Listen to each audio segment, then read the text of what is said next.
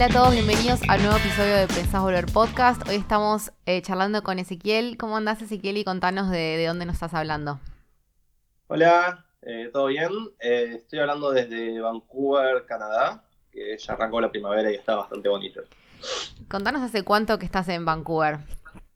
ya son, que estamos, fines de abril, ya acaban de ser dos años, cinco meses, o sea, ya casi dos años y medio que estoy acá. ¿Qué te, qué te motivó a irte para allá? Eh, laburo. Eh, la empresa para la que laburo me trajo para acá para en realidad después mandarme a Estados Unidos. tendría que haber ido el año pasado a Estados Unidos. Pero bueno, como sabemos en todo el mundo se complicó viajar y todos esos trámites, así que se extendió la estadía acá. Ah, o sea, el, plan de iniciar a Estados Unidos y por temas relacionados a la pandemia no, no pudiste viajar para allá. O sea, Estados Unidos, para los que no lo saben, eh, el sistema de inmigración en Estados Unidos es un quilombo. Eh, tenés visas específicas a las que tienes que aplicar. Eh, hay dos para tecnología, más que nada hay dos. Yo laburo en software. Una es la H1B y la otra es la L1. La L1 es esencialmente es una visa para gente que se transfiere entre sucursales de la misma compañía. Y la H1 es sos tipo, justificás que tenés capacidades extraordinarias comparadas a un yankee que tiene una visa. el problema del H1 es que se hace a través de un sorteo, o sea, vos aplicás y tenés como 30% de chances de que te miren el caso, que te revisen. Y hay muchísima gente aplicando, creo que son, no sé si 60.000 visas, entonces puede tener 200, 300.000 personas aplicando. Y el otro quilombo que tiene el H1 es que si vas en pareja, al, menos hasta lo que yo sabía, no sé bien ahora que va a ser Biden, eh, tu pareja le da una visa H4 que el problema es que no tiene garantizado trabajar. Entonces, hasta que podés ligar la green card o algo, son, no ponerle, para Argentina por ahora son creo que 3, 4 años para ligar la green card. Eh, tu pareja va a estar así, tipo, sin hacer nada, 3, 4 años capaz estudiando, pero no puede laburar. Eh, la L1, en cambio, no tiene ese problema eh, tu pareja entraría con, con L2 y la L2 sí puedes sacar un permiso de trabajo los 5 o 6 meses. Eh, así que bueno. Eh, ¿Te mandaron para Canadá en, vez de ir para Estados Unidos? Canadá es una boludez. Canadá es literalmente tipo, le mandé los papeles, la empresa tiene un arreglo con el gobierno acá de la provincia, que es... está literal, la oficina acá, al menos cuando yo llegué, ahora parece que está metiendo más equipos permanentes, está literalmente armada para que la gente después vaya a Estados Unidos. Mm. Eh, o sea, es como un lugar, es un lugar de tránsito. ¿Y cómo, cómo mm, es lo que es lo que esperabas Canadá? ¿Ya conocías anteriormente? ¿Cuáles fueron tus eh, primeras impresiones de la ciudad? La realidad, o sea, Vancouver yo lo conocí de fines de semana porque la historia de cómo terminé acá es un poco más larga. Eh, estaba estudiando sistemas en la facultad eh, en la UTN, hice la materia, metí la materia más complicada de la carrera en tercero, que es una que se llama sistemas operativos, es esencialmente el cuco de la carrera que muchos la quedan ahí. Metí eso y después de eso como que no había muchas materias técnicas y dije, tenía un amigo haciendo ciencias de la computación en la UBA, que es más específico, me dijo, estoy haciendo tal cosa que sería interesante, así que me cambié de carrera. Y después, para proyecto final de esa carrera, de esa, de, esa materia que estaba haciendo él, te dejaban hacer un TP con un amigo hicimos un TP de tres meses, eh, lo presentamos, fue bien, y justo vinieron de la empresa esta a dar eh, una charla a la facultad, tipo, hicimos tal cosa ocupada, tecnológica y compañía, y a buscar gente para hacer pasantías en eh, Seattle. Eh, a lo que agarro, le mostramos al uno de los ingenieros que había ido lo que hicimos, que también era argentino, le dijo al, al recruiter, tipo, agarrarles el CV, tuvimos varias rondas de entrevista y terminamos quedando y fuimos a Estados Unidos de pasantía. Entonces, ya vi y mm. después yo volví dos veces más. Entonces ya estuve como nueve meses en Seattle, que es muy parecido acá. Y bueno, pero un fin de largo vinimos, vine a Vancouver, mi novia también vino. Y no es tan diferente de Seattle, eh, así que ya tenía un poco de cancha. Es como que te diga que vivís en, en Bariloche, pero bueno, con Puerto Madero. Y la gente habla inglés. Es una cosa así. ¿Y qué es lo que más te gusta de, vivir ahí? Ah. si es que te gusta, ¿no? O sea, sí, te gusta. sí, no, o sea, el único problema de vivir acá es el costo de vida, que es bastante caro, debe estar en el top 5 mundial de costo de vida. Pero una vez que te acostumbras al tema del clima, eh, es uno de los mejores lugares para vivir para mí. O sea, verano, o sea, la cosa es así, más o menos desde mayo hasta octubre, sol pleno, por lo general casi no llueve, y tenés máxima 30, como mucho. En octubre es como que alguien dice, se acabó la joda, baja la térmica y octubre arranca a llover. Son tres semanas que llueve y baja de 20 máxima a 8. Y después tenés el invierno que se vuelve más corto y compañía. El tema es que una vez que llegas a diciembre arranca la temporada de esquí. Entonces, bueno, está bien. Es un clima medio feo en la ciudad, que llueve y compañía, pero te puedes ir a esquiar. Hay tres montañas cercas y después tenés a dos horas otra que es Whistler, que es muchísimo. Hicieron los Olímpicos 2010 ahí de, invierno. Ah, y para ir a esquiar es uno de los mejores lugares que hay. Entonces, este año le metí 23 días a la temporada para allá. Y bueno, por coronavirus cortaron la temporada un poco más corta. Y ahora arrancó el clima lindo de vuelta, así que tenés, vivimos cerca de un parque gigante que se llama Stanley Park. O sea, es como Central Park, pero canadiense, digamos. Eh, y hay toda una costanera como de 30 kilómetros que arranca más o menos de acá cerca de casa y da toda la vuelta y la puedes hacer en bici o en roller. Y nada, con, con mi novia, con, algunos, con unos amigos, tipo es, después del laburo vamos a andar en roller, que sea una vuelta Stanley o compañía y vamos. Aparte, los días ahora están durando, no sé, hasta las, hasta las 8 o 9 de la noche. Claro. ¿Y cómo, cómo es el, el, tema del transporte allá? Porque sé que, por ejemplo, en Estados Unidos es mucho manejar. Eh, no, acá tenés, acá es parecido a Argentina, en ese sentido, hay mucho transporte público, tenés, eh, se llama Skytrain, yo lo llamaría subte tren, porque en un momento es subte y después es tren. Eh, tenés como que son dos o tres líneas que salen desde acá downtown y tenés una que va al aeropuerto y otra que va para el este. Entonces con eso te manejas bastante y si no también hay varias líneas de colectivo. Entonces como que la realidad es que nunca saqué el registro de acá. Vivo hace dos años y medio acá, manejo todo caminando. Y por lo general, si queremos ir a algún lado con mi novia, es Skytrain y después algún colectivo. Claro. ¿Tiene una oportunidad de conocer otras partes del país?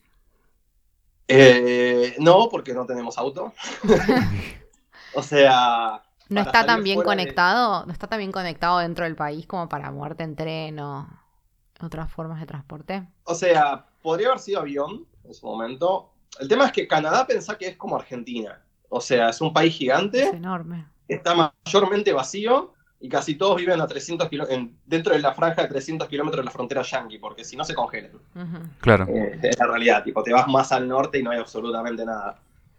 Eh, y para ir a ciertos lugares, bueno, auto, no, no hay mucho que dar. O sea, capaz de ciudad en ciudad te podés mover en, en avión, creo que acá de Calgary, que es la capital provincial de la provincia de al lado, son dos horas en avión, así que está todo lejos eh, en ese sentido. Claro.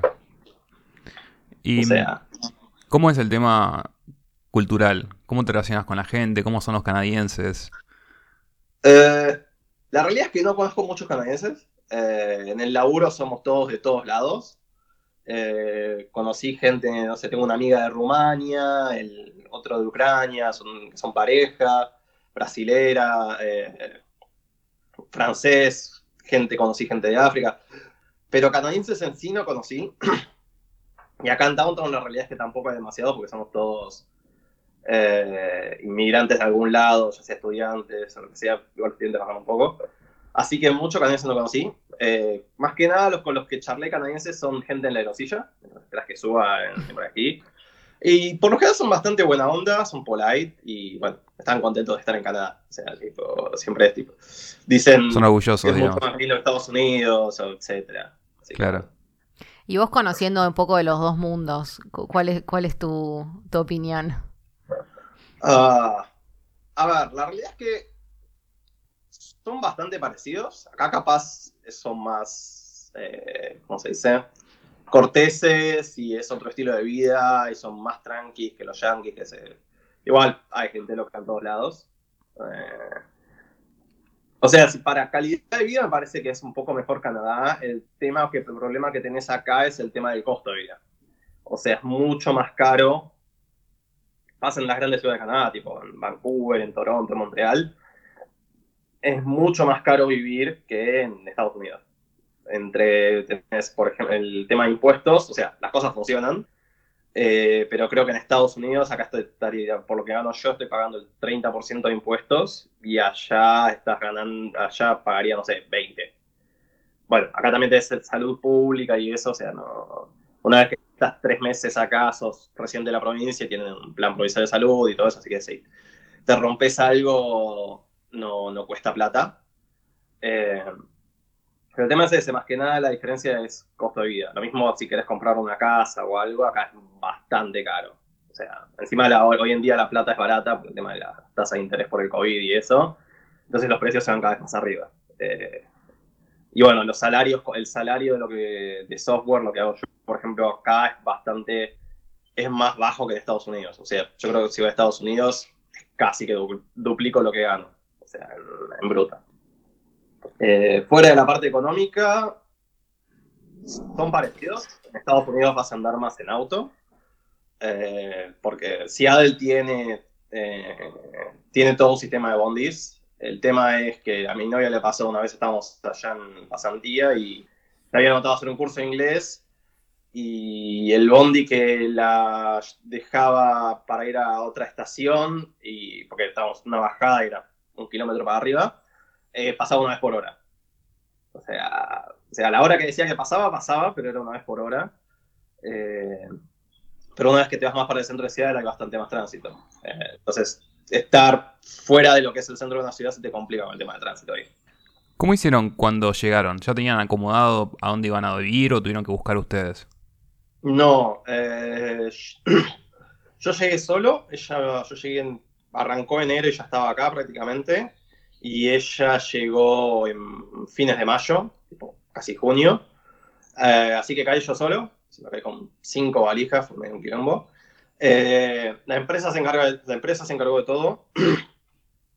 Te dejan, eh, se encargaron del viaje, los trámites migratorios y todo el tema de apartamento. Tipo, me dieron una casa, un departamento por dos meses y en esos dos meses fue tipo empezar a buscar eh, por clasificados y es algún lugar para vivir.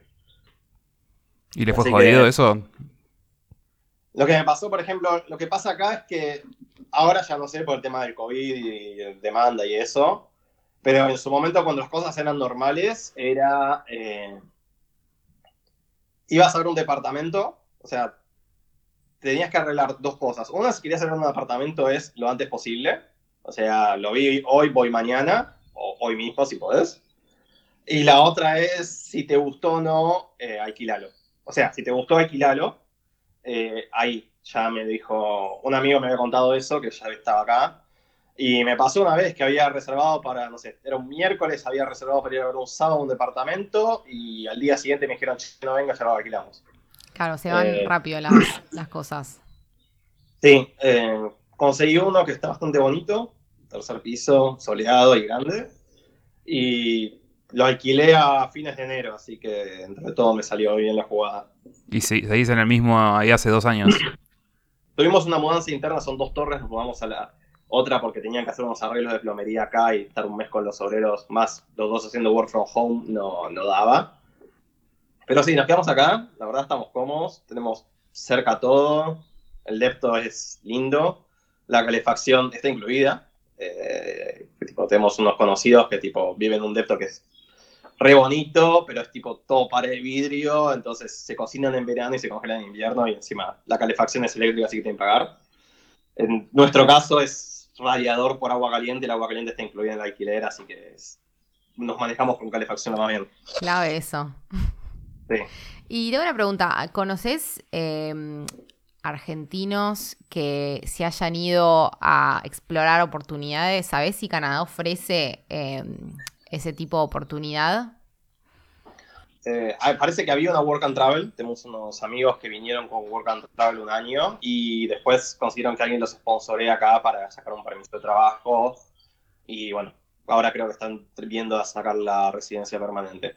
sea, la mayoría de la gente que conozco vino parecido a mí, es tipo, consiguieron una oferta de laburo permanente, vinieron y, bueno, están o están viendo para irse a Estados Unidos, o están haciendo el trámite de la residencia permanente. ¿Y tu plan es sí o sí ir de Estados Unidos o estás ahí viendo? Sí, por ahora la idea sí. Estoy tramitando todavía cosas de la visa, es bastante voltera. Eh, y si no se llega a dar la visa, bueno, es un lugar muy bonito para estar.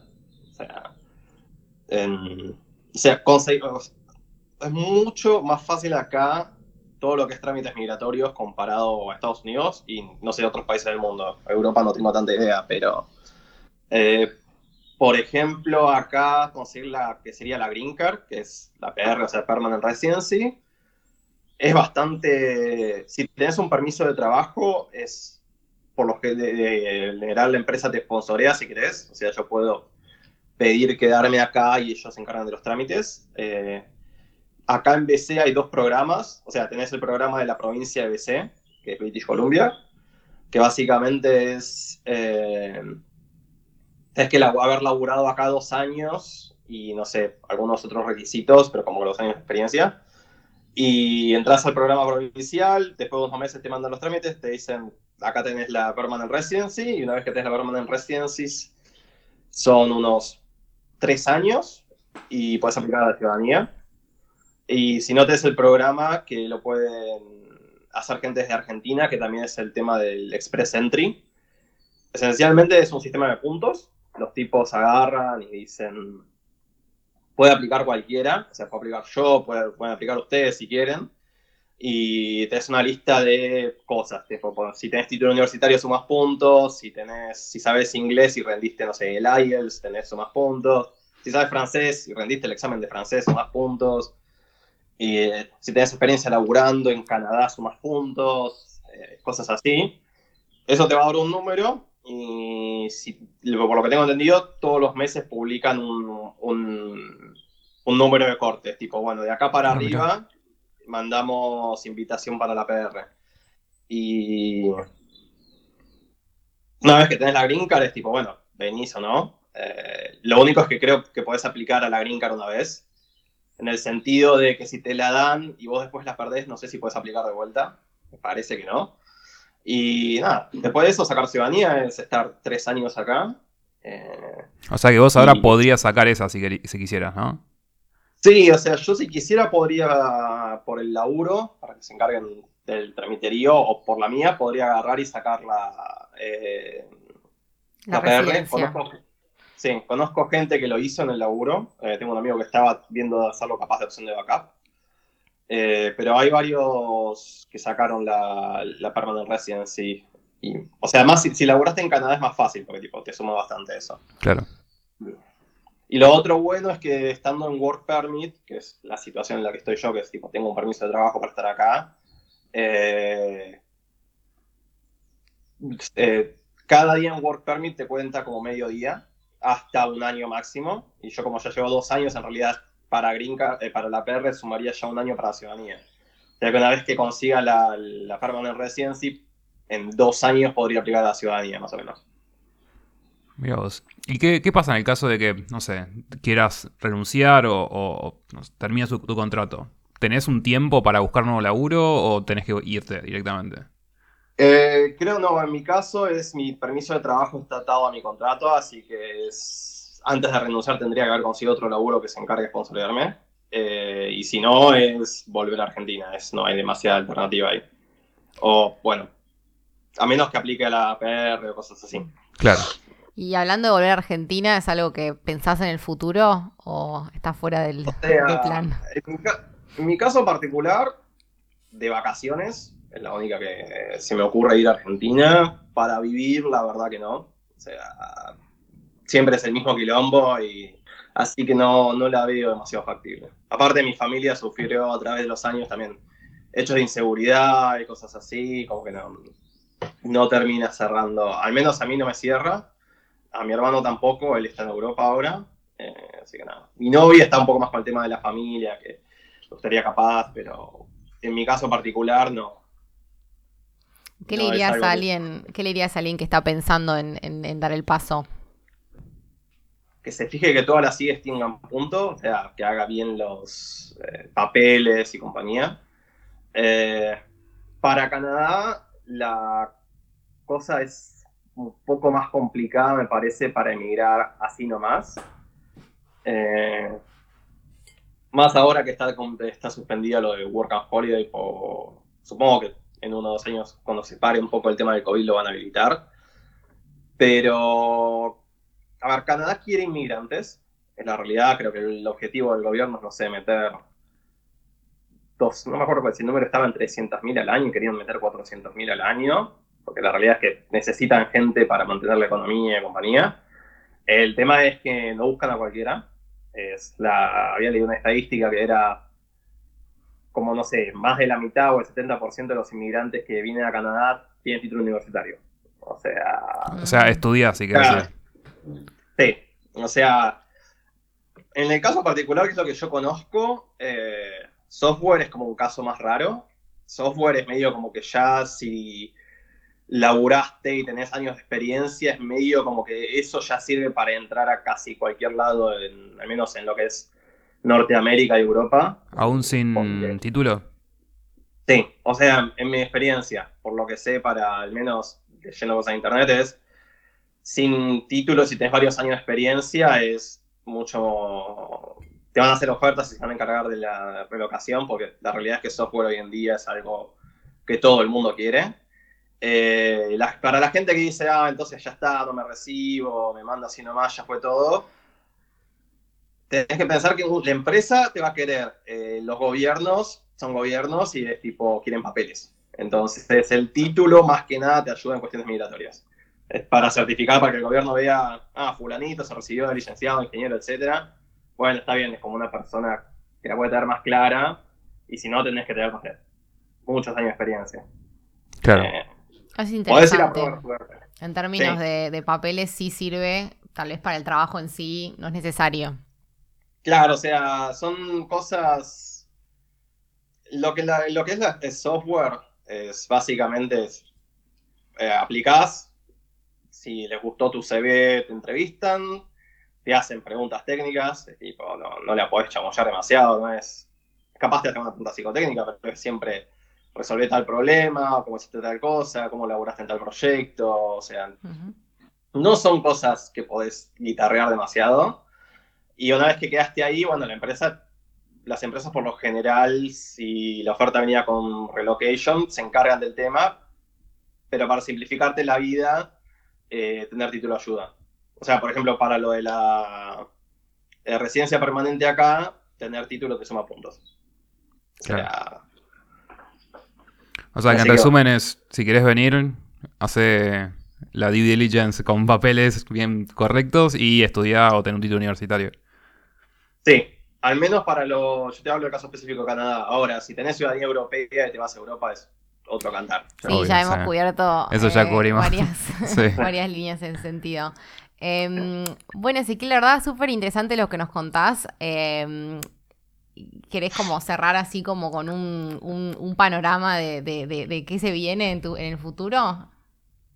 Eh, por ahora estamos con el tema de la visa Yankee. Estamos los dos laburando desde casa. Ella pudo, eh, mi novia pudo conseguir un laburo acá que le paga relativamente bien, tranqui, lo haces de casa. Eh, por ahora estamos con la visa y si no sale eso, veremos qué hacer y capaz los que terminamos quedando acá full time. Tenemos varios conocidos que ya está, dijeron, nos quedamos y están acá tranquilos, así que es bastante, es muy lindo para vivir. Y lo importante es que es, es como te decía antes, es tipo, cuando le decís a alguien que te vas a Canadá es, te vas a congelar seis meses al año, a lo cual digo, es verdad, pero te es el asterisco en la promoción que dice, solo válido para, excepto acá. Acá es, eh, no, es como Bariloche, algo que hay una semana de frío al año. O sea, mm. que ah, ya está. Se aguanta, después de eso es. Sí, no, después de eso es lluvia. O sea, garúa o lluvia. Aprendes que hay diferentes tipos de lluvia, pero está nublado. Eh, pero no te congelas. Sí, uno después te termina adaptando, ¿no? Uno siempre piensa que todas las decisiones de su vida se van a basar en el clima, y es algo que, bueno, te terminas adaptando. Es secundario. Hay otras cosas más importantes, ¿no? Al menos en mi, en mi opinión. Ah, Sí, a ver, sí y no. A ver, uno viene y dice eso. O sea, a mí me pasó una vez que nevó acá y decía, no sé, fue una de esas semanas que hace frío, hizo menos 7 de máxima nieve y dije, bueno, voy a la oficina hoy. Y la pasé mal, es tipo, me dolía la nariz de respirar por la calle y eso, o sea, no entiendo cómo hace la gente con, no sé, menos 20. Y pensá que hay cierta, eh, que tipo, desde las, de las rookies, que son las montañas que están acá al este, hasta, hasta el Atlántico, son seis meses de, de invierno frío. Mm. Que básicamente las opciones son estar guardado en tu casa o tipo manejar en nieve algún lugar para estar guardado en el lugar. Sí. Acá, acá puedes salir a caminar y compañía, parque, o sea, es mucho más vivible. Claro. Bueno, les deseamos mucha suerte con el tema de los trámites, ojalá les salga y muchísimas gracias por, contarnos tu experiencia. de nada. Muchas gracias. Un abrazo. chao.